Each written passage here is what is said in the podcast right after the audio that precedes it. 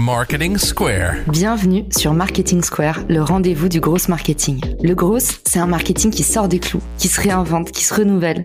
C'est aussi un mindset qui repose sur l'envie de se dépasser, de se détacher de ses opinions une bonne fois pour toutes et d'apprendre en continu. Si tu te reconnais dans cette description, que tu sois débutant ou expert, abonne-toi. Ce podcast va devenir ton meilleur allié. Ce podcast est rendu possible par Richmaker, la plateforme que j'ai lancée pour permettre enfin aux marques de monter des partenariats qui fonctionnent. Identifier un partenaire stratégique, faire le plein d'idées de partenariat et surtout performer ensemble et collectivement. Si cette vision vous parle, rendez-vous sur richmaker.com et bon épisode. Bonjour à tous et bienvenue dans ce nouvel épisode de Marketing Square. Aujourd'hui, on va parler de culture d'entreprise. On avait déjà parlé du why, on parle beaucoup de stratégie d'acquisition. Il se passe plein de choses dans la vie d'une startup et aujourd'hui, j'ai l'honneur de recevoir Pierre Gobil qui est le fondateur de l'académie en ligne 34 éléments. Pierre, bienvenue sur Marketing Square. Merci de m'avoir, Caroline. Je suis ravi d'être là. Tu sais que je suis une élève appliquée de ta formation et je suis super contente qu'aujourd'hui, on fasse profiter le plus grand monde de tes lumières. Toi, la culture startup, c'est pas nouveau du tout pour toi. Non, c'est pas nouveau. Moi, j'ai monté effectivement quatre startups. Une qui rentre en bourse, deux que j'ai vendues, et la quatrième, c'est 34 éléments. Je suis aussi gestionnaire d'un fonds d'investissement aux US qui s'appelle The Refiners. Et j'ai vécu aux États-Unis, en Silicon Valley, pendant 17 années. Donc oui, donc la culture d'entreprise, c'est un truc qui me parle. Je pense que les gens qui nous écoutent pensent que c'est quelque chose de intéressant en termes de réflexion, mais pas forcément fondamental.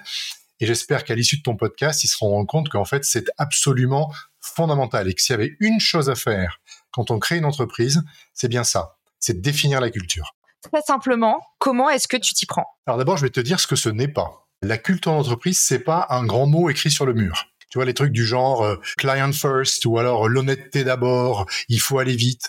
C'est pas un baby-foot dans la grande salle. C'est pas non plus de la culture d'entreprise.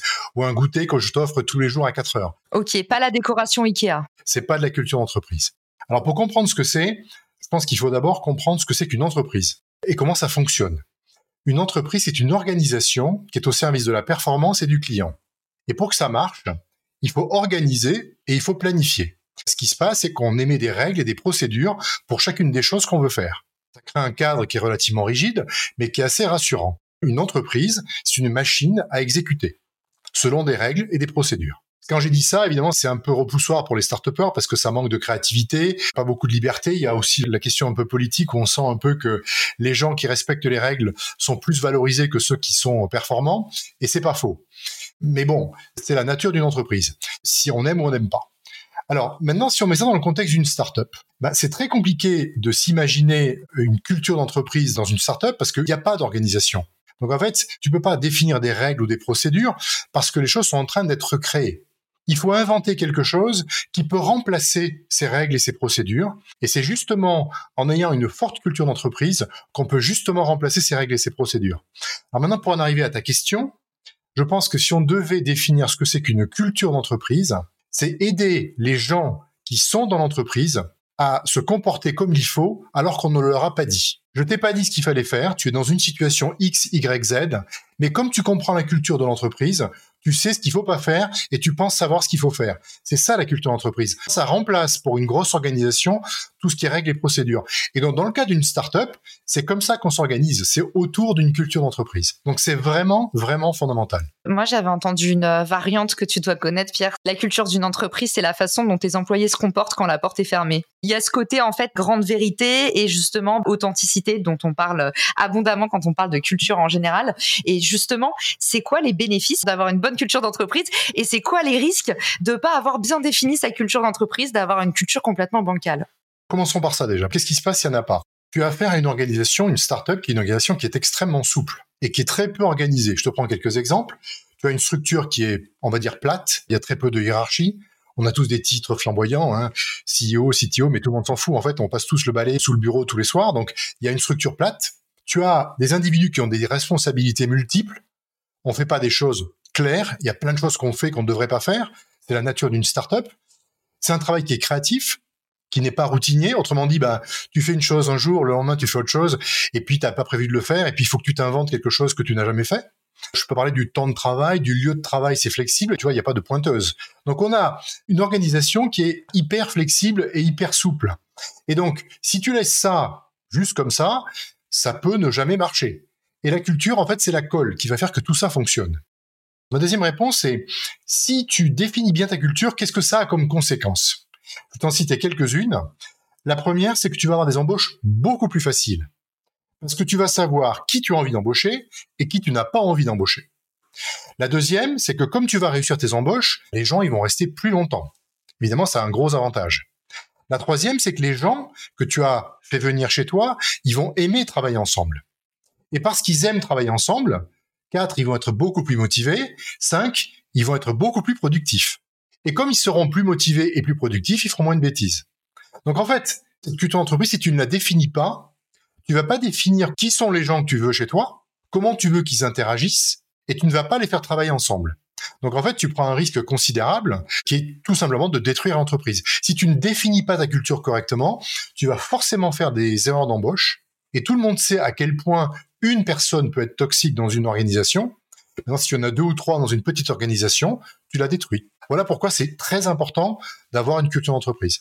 J'avais reçu Sébastien, qui est l'ancien euh, fondateur de Meilleurs Agents, qui nous partageait sa méthode en or pour recruter. Il nous a parlé de la théorie du dauphin, en disant bah, recruter des dauphins et pas des requins. C'est euh, deux animaux qui sont tous deux euh, hyper intelligents, mais juste qui n'ont pas du tout le même mode de fonctionnement en entreprise. Le dauphin qui est ultra collaboratif et le requin qui est plus compétitif. Et du coup, il nous déployait cette métaphore et il l'avait appliquée à son entreprise pour pouvoir bah, scaler rapidement et justement recruter davantage des profils que des compétences. Donc ça rejoint complètement ce que tu viens de nous dire. Maintenant qu'on a compris pourquoi c'est important, comment est-ce que nous, on peut l'appliquer à toute échelle de business? Parce que par exemple, Pierre, je suis sûr qu'il y a plein de gens qui écoutent le podcast qui sont, tu sais, euh, sur le modèle que décrit Carlos, d'ailleurs, l'ubérisation de nos modes de travail. En fait, maintenant, les solopreneurs, les entrepreneurs, plein de fois, on délègue à des freelances avant de recruter parce qu'on est frileux, on bosse avec des collectifs. Est-ce que ça, c'est applicable aussi, même si c'est un freelance? Absolument, complètement. Il n'y a aucune raison. En fait, si tu veux, c'est pas juste limité au spectre interne de l'entreprise, c'est aussi comment tu collabores avec tes clients, comment tu travailles avec tes partenaires, comment tu te comportes à l'extérieur.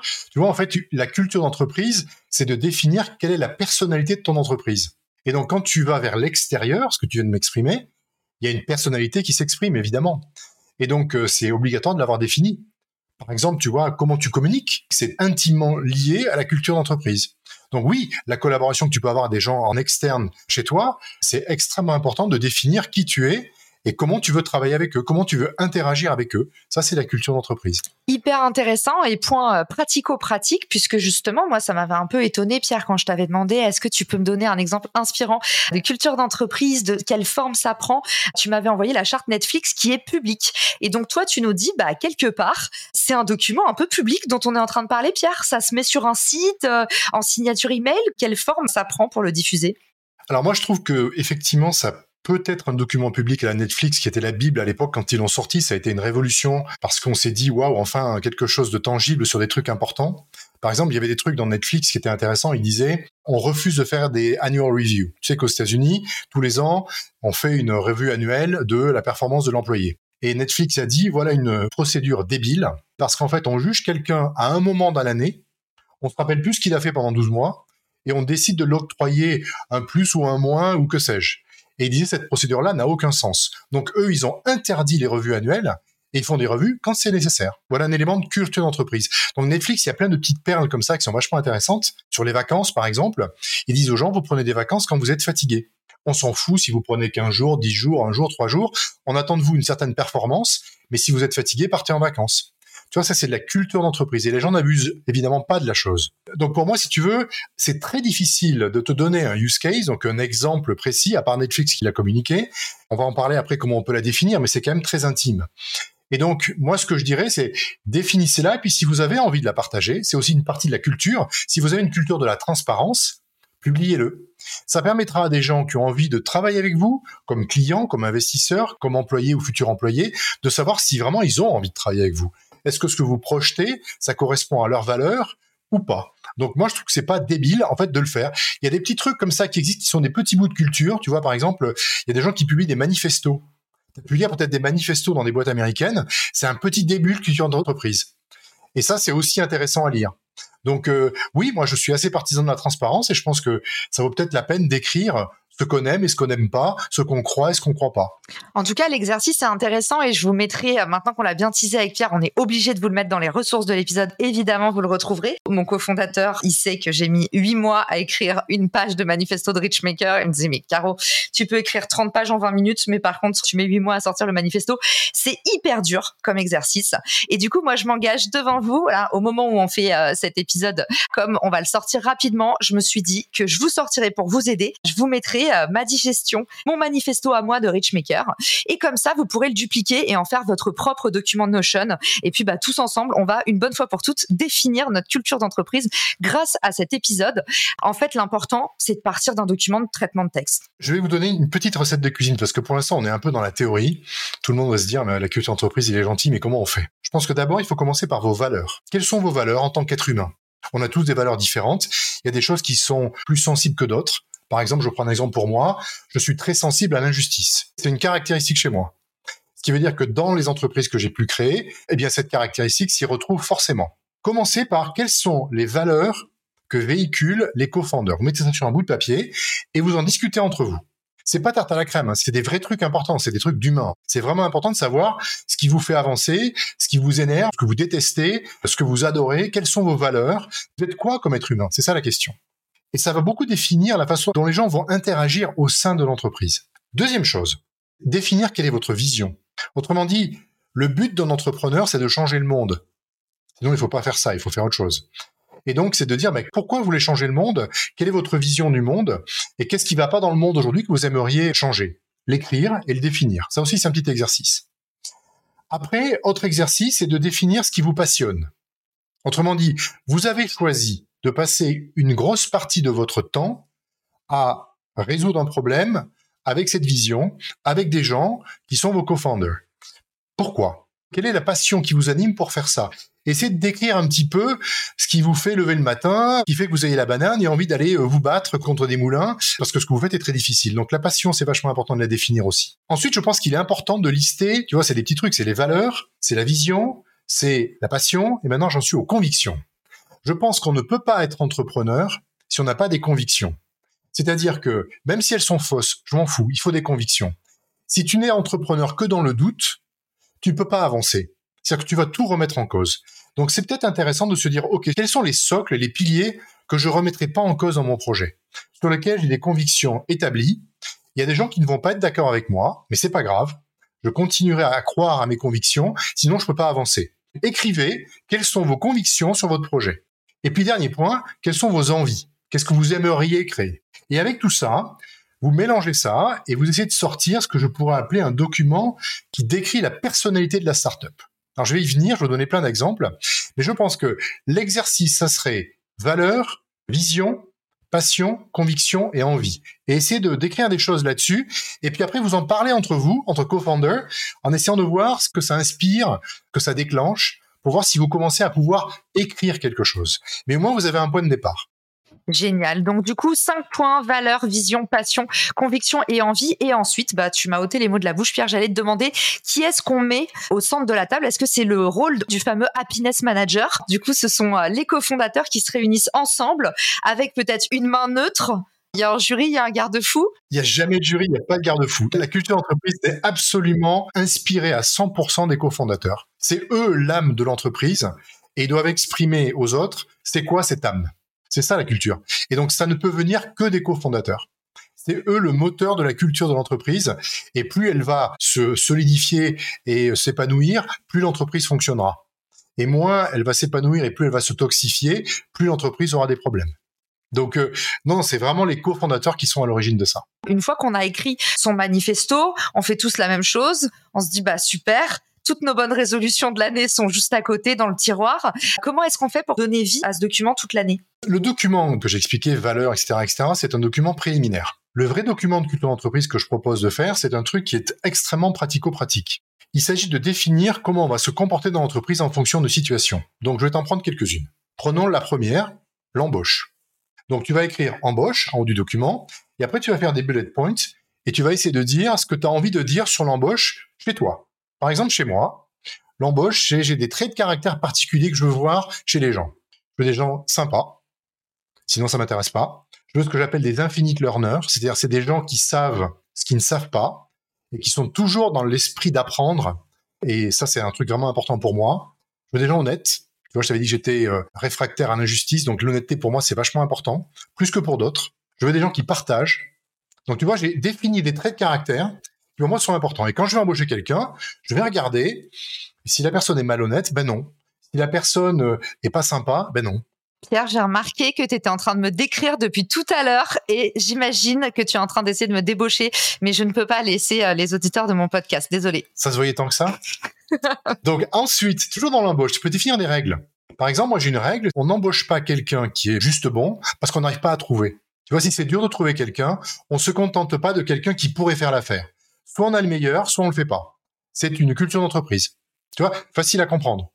J'ai une autre culture d'entreprise chez moi, c'est on embauche doucement, on licencie rapidement. C'est on prend beaucoup beaucoup de temps à embaucher. Et si par contre on voit que ça va pas, on s'arrête tout de suite. Culture d'entreprise. J'ai une culture d'entreprise sur comment on fait venir les gens dans l'entreprise. Moi j'aime bien qu'il y ait par exemple des phases de test avec un tuteur dans l'entreprise. C'est-à-dire qu'on va associer quelqu'un à une autre personne, on va l'aider à monter en compétences, on va se donner une période de test pour voir si ça marche ou pas parce que euh, on peut pas juger quelqu'un sur un entretien, c'est trop difficile. Après, tu as par exemple dans la culture d'entreprise de l'embauche qui a le droit de veto? Est-ce que par exemple les cofondeurs ont le droit de veto ou pas? Ou est-ce que c'est que le CEO C'est une culture d'entreprise. Les stock options, ça fait partie de la culture d'entreprise. Combien on donne? Est-ce que tu donnes 10% de ta boîte aux employés? 20% de ta boîte aux employés? Est-ce que tu fais en sorte que les salaires soient transparents? Il y a des boîtes qui aujourd'hui disent je t'embauche à tel prix, voilà tous les salaires de la boîte, tu vois donc où tu te situes c'est une culture d'entreprise. Donc tu vois, tu mets embauche et tu mets des petites règles comme ça que je viens de t'exprimer, qui vont aider tout le monde à comprendre qui on peut embaucher, qui on peut pas embaucher. Un autre exemple, gestion des ressources humaines. Est-ce qu'on fait des reviews annuelles ou est-ce qu'on ne veut pas de review annuelles? Est-ce qu'on a un département HR Bonne question. Et si on en a un, à partir de combien d'employés on a un département HR Et qu'est-ce qu'il doit faire? Quelle est ta position par rapport aux vacances, Caroline? Est-ce que les titres ont une importance? Est-ce que tu veux que les gens soient des grands chefs à plumes avec des titres euh, en n'en plus finir ou on s'en fout? Tu vois, c'est une culture d'entreprise. Et quand tu regardes le titre des gens et comment ils se présentent, ça fait intimement partie de la culture d'entreprise.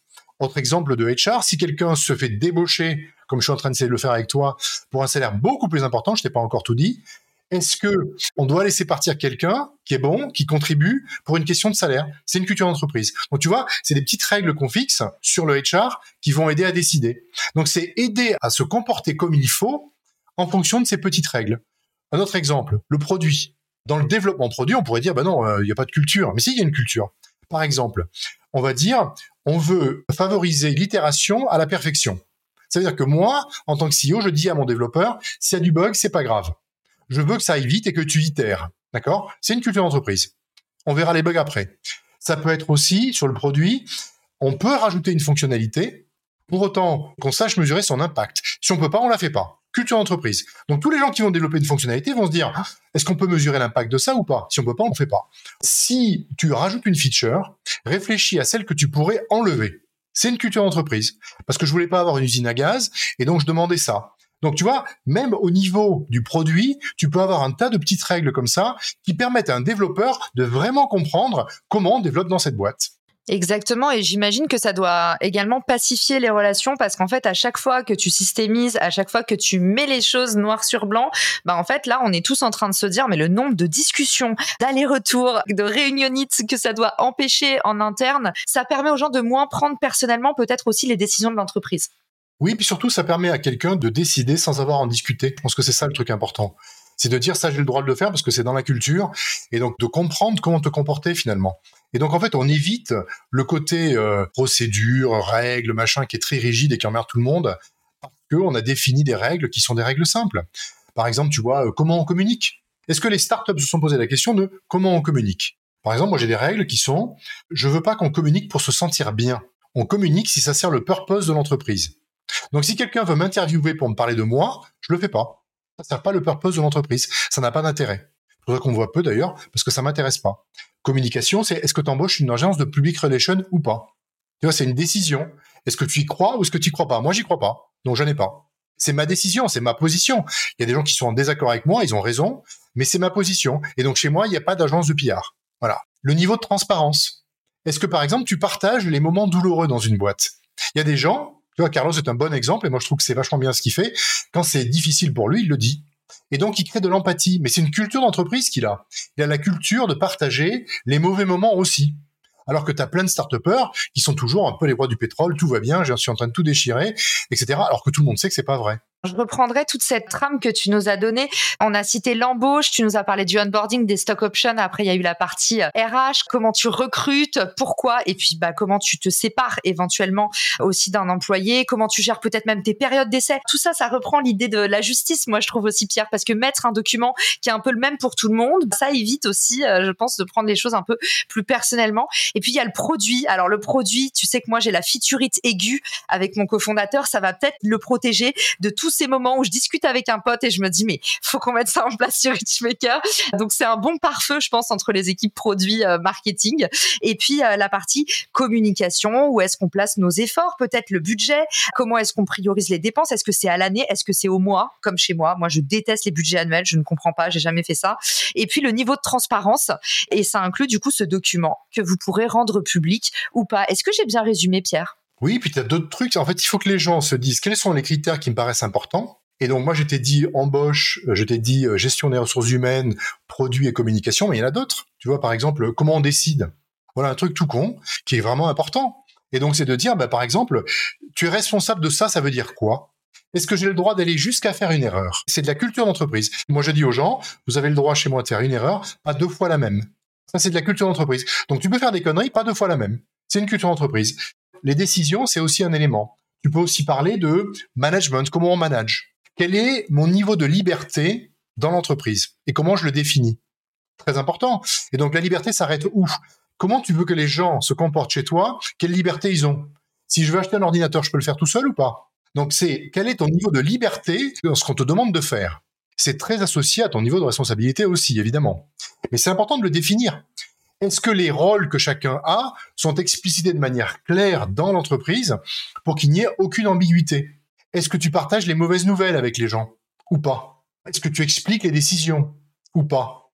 Donc tu as plein de sections comme ça auxquelles les gens doivent réfléchir en disant c'est quoi les points sur lesquels je veux insister et quelles sont les petites règles que je veux exprimer pour chacun de ces points?